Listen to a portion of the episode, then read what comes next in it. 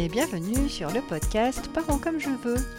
Vous écoutez l'épisode 1 qui marque le début d'une série de 5 épisodes sur l'obéissance. Je suis Séverine Verrière, coach parental et ravie de partager avec vous des astuces de coach de maman. Aujourd'hui, nous allons parler de l'obéissance en vous partageant quelques idées, quelques conseils pour améliorer la relation avec les enfants. Alors, pourquoi avoir voulu commencer par vous proposer une série sur l'obéissance? Il s'avère que très régulièrement, je suis interrogée à ce sujet. Et d'ailleurs, il s'agit du sujet numéro 1, celui qui génère les cris, les tensions, les conflits à la maison. Il était important pour moi de commencer par traiter les sujets qui vous préoccupent le plus.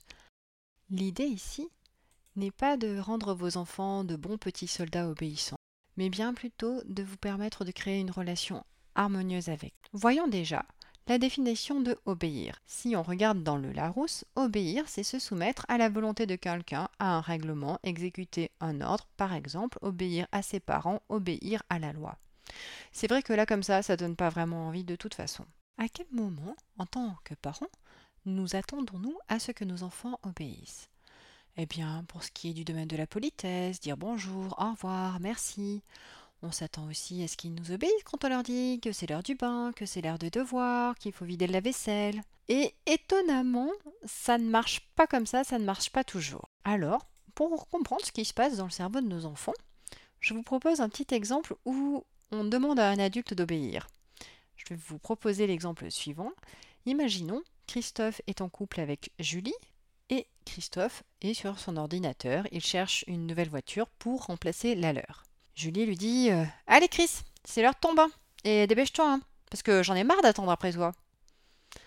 À votre avis, que va-t-il se passer? Qu'est-ce que va ressentir Christophe? Hum, Très très très probablement de la colère, de l'humiliation. Il peut se dire aussi d'ailleurs qu'il ressent comme un vrai manque de respect et peut-être se projeter dans l'idée de se dire que il va peut-être pas continuer à vivre avec elle longtemps comme ça, il aura peut-être envie de la quitter. Alors on peut continuer à s'interroger et à se dire, bah, finalement, pourquoi est-ce que nos enfants réagiraient différemment quand on leur parle comme ça? Et aussi, pourquoi est-ce que nous, on s'autorise à leur parler durement à nos enfants? Ah oui, si on s'autorise à leur parler durement, c'est souvent parce qu'on pense que c'est une manière de les éduquer.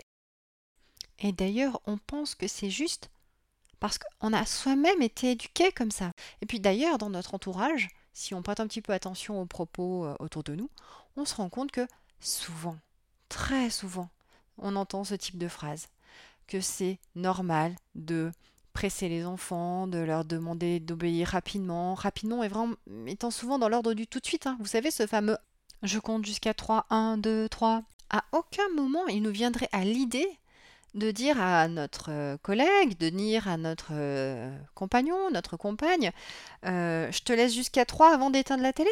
Sinon, c'est moi qui l'éteins à ta place. C'est juste impossible. Et puis, il s'avère que, comme je vous l'ai dit au départ, enfin, comme je vous l'ai dit avec Christophe, il est possible que Christophe se dise Ouais, bah, c'est bon, j'en ai marre, je pars, je la quitte. Et un enfant, est-ce qu'il peut se dire ça? Alors, comme ça, j'ai envie de vous dire non. Il va pas se dire je vais divorcer de mes parents. Il va pas le dire, il va le faire. Vous connaissez peut-être vous-même des enfants, hein, bien sûr, qui ont grandi et ou des adultes du coup, qui euh, vont euh, plus avoir de contact avec leurs parents, ne vont plus les voir. Vous sentez bien que ça passe pas entre eux, euh, que c'est comme ça depuis longtemps. Eh bien, peut-être qu'il y a quelque chose de cet ordre-là à creuser. Peut-être que quand on est enfant et qu'on se sent pas entendu, compris, respecté, on n'a pas envie de continuer et ne plus aller voir nos parents, c'est peut-être une manière de divorcer. Alors si on se remet dans la vie de famille, dans la vie de tous les jours, finalement ça donne quoi comme situation? Ça nous donne quelque chose qui dit je lui demande d'aller ranger sa chambre, il ne m'obéit pas, il ne me répond pas même parfois, voire même euh, il ne m'entend pas. Du coup, je vais le menacer. Si tu ranges pas ta chambre, tu n'auras pas de goûter. Si tu ranges pas ta chambre, tu n'auras pas la possibilité de regarder la télévision. Du coup, je me mets à crier. Il crie ou alors il pleure. Finalement, on est deux maintenant à crier. Il peut arriver qu'on attrape l'enfant un peu fort par le bras, il a mal, on en a marre. On se dit chacun des choses blessantes. Parce qu'un enfant, quand il vous dit je te déteste, je te hais, tu ne m'aimes pas, eh ben c'est blessant pour nous aussi, évidemment. Et puis nous, on peut aussi lui dire des choses dont on sera par la suite pas très très fier. Du coup, euh, bah, les émotions qu'on va se ressentir tous ensemble, ça va être de la colère, de l'humiliation, de la tristesse, de la frustration.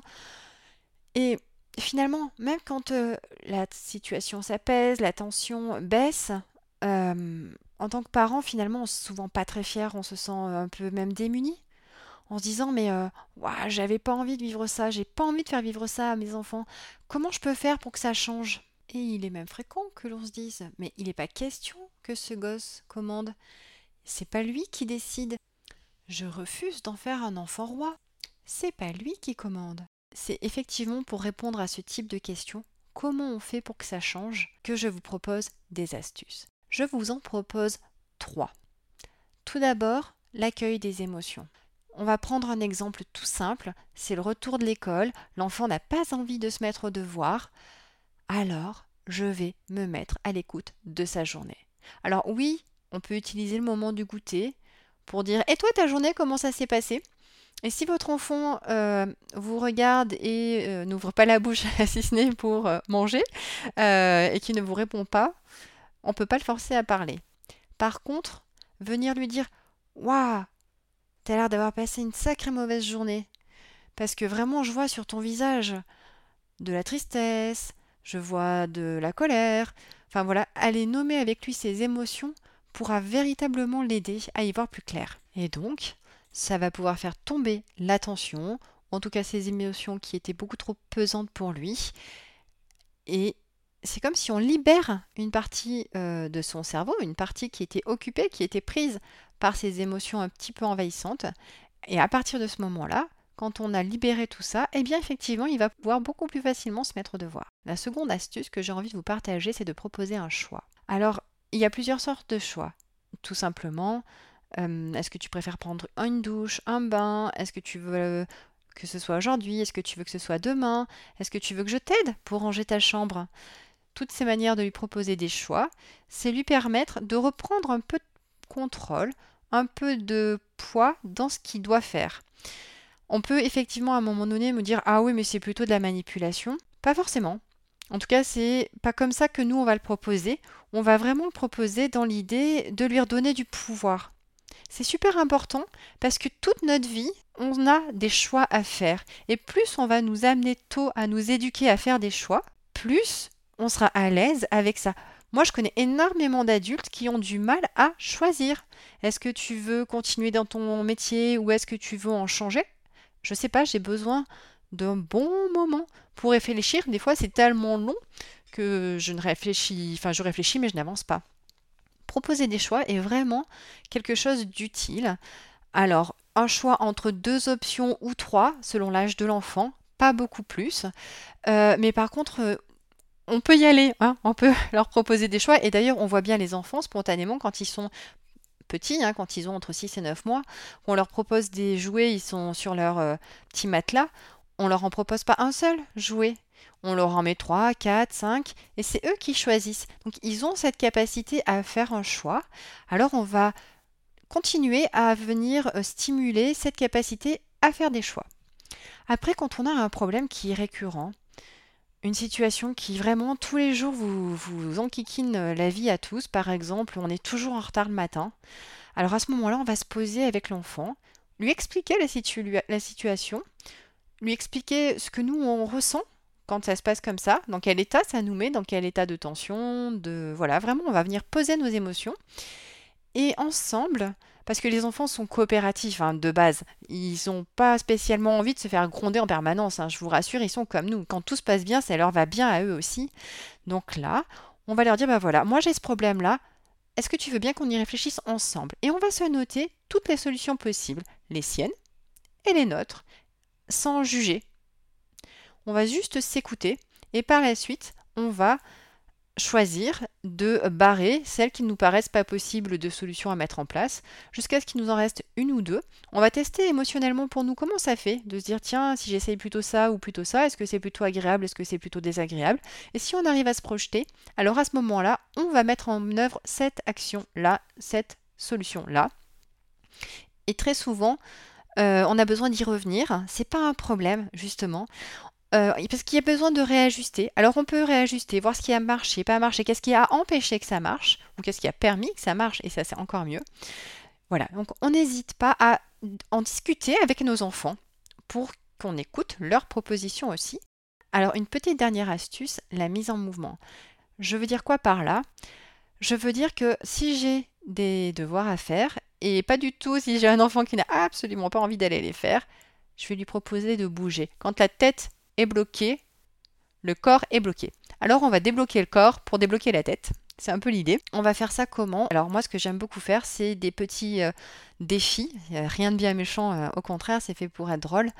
Euh, je vais proposer par exemple de faire le tour de la table à cloche-pied ou une partie de cache-cache. Enfin voilà, des petites choses. Il n'y a pas besoin que ça soit très long. Mais par contre, ça va mettre le corps en mouvement.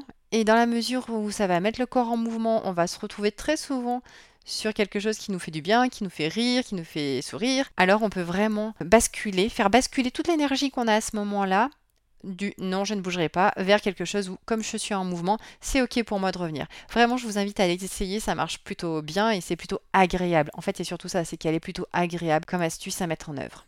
J'ai un petit défi à vous proposer pour euh, terminer ce podcast. Je vous invite à écrire la liste de tout ce que l'on demande à nos enfants du matin au soir. Du matin au réveil, à partir du moment où ils ouvrent les yeux jusqu'au moment où ils sont déposés devant la porte de l'école, de la crèche, de la garderie, du collège, voilà. Du moment où vous les voyez au moment où vous ne les voyez plus, tout ce que vous leur demandez, s'habiller, faire le petit déjeuner, ranger bol, enfin absolument tout. Et à partir du moment où vous les récupérez, justement, le moment où ils rentrent à la maison, jusqu'au moment où ils sont couchés et ils ferment les yeux, ce qu'on leur demande. Et dans tout ce qui est demandé, euh, mettez en évidence, avec un stylo, avec euh, en surlignant, comme vous voulez, mais en tout cas, mettez en évidence ce qui fonctionne déjà, ce qui va bien. Pourquoi je vous demande ça? Parce que notre cerveau voit très spontanément tout ce qui ne va pas. Alors on va l'amener à voir aussi tout ce qui va. Et à partir du moment où on se rend compte qu'on a autant de choses qui vont bien que de choses qui ne vont pas bien, bah c'est qu'on a une perception équilibrée de la situation. Et finalement, la vie avec les enfants, c'est ça. C'est des moments où ça va et des moments où ça va pas, mais comme on voit davantage les moments où ça va pas, eh ben on va mettre le focus là maintenant sur tout ce qui va bien avec eux. Merci de votre écoute. Vous pouvez vous inscrire sur le groupe Facebook Parents comme je veux pour être informé des dernières actualités. Abonnez-vous au podcast sur la plateforme de votre choix et laissez votre avis afin que ce dernier puisse être découvert par d'autres. Partagez à vos amis ce podcast si vous pensez qu'il pourra leur être utile. Merci et à vendredi.